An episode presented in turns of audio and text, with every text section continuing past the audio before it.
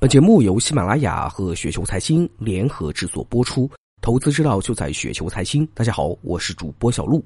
那今天呢，为大家分享的这篇稿件的名字叫做《吐槽一下价值投资》，来自于陆西西的先人。雪球呢最近搞了个征文活动，叫做“价值投资能否东方红”啊。讲真，很多讨论价值投资是什么呢，其实都不太清楚。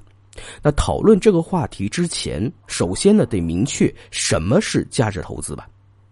价投本身其实并没有一个确切的定义，我们在雪球所看到的绝大多数关于价投的讨论都是信息二道贩子的肆意曲解。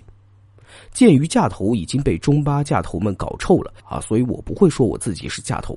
如果一定要说的话，我支持格雷厄姆的观点：经过科学审慎的分析，在保证本金安全的基础上，获得合理的预期收益率。话题很大，我只谈两点看法。那第一点，价投本身是没有品类偏见的，并不是雪球上很多人投资有现金流的资产，买优质的护城河公司才是价值投资这种狭隘的定义。所有通过科学审慎的分析，保证本金安全，获得合理收益率的行为，都属于价值投资。买垃圾债可以是价值投资，买 ST 股呢也可以是价值投资。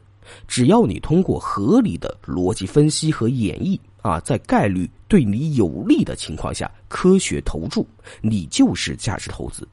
反之，没有科学的逻辑推理，简单线性外推营收、净利润、ROE，大谈特谈所谓的护城河，而买入平安格力的行为，恰恰不属于价值投资。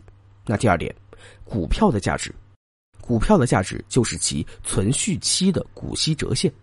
除了 DDM，其他任何形式的估值都是错误的。净资产本身没有价值，除非处置之后变为现金，或者通过运营创造现金流。市净率的本质呢，其实是未来股息的折现。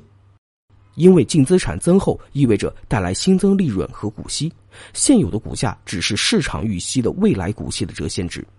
利润呢，也是一个数字概念，非付现的支出，未收现的收入。营运资本变动导致利润和现金流背离，利润不等于现金流，市盈率的意义有限。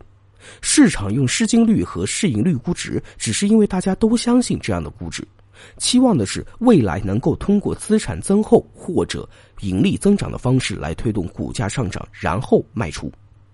不仅如此，甚至现金流本身的意义呢，也是有限的。整个周期的现金流总额一致，但估值仍然不同，原因就在于折现值不一样。所以兜兜转转，最终呢，我抛弃了各种形式的估值，回到了最初的本源——红利折现。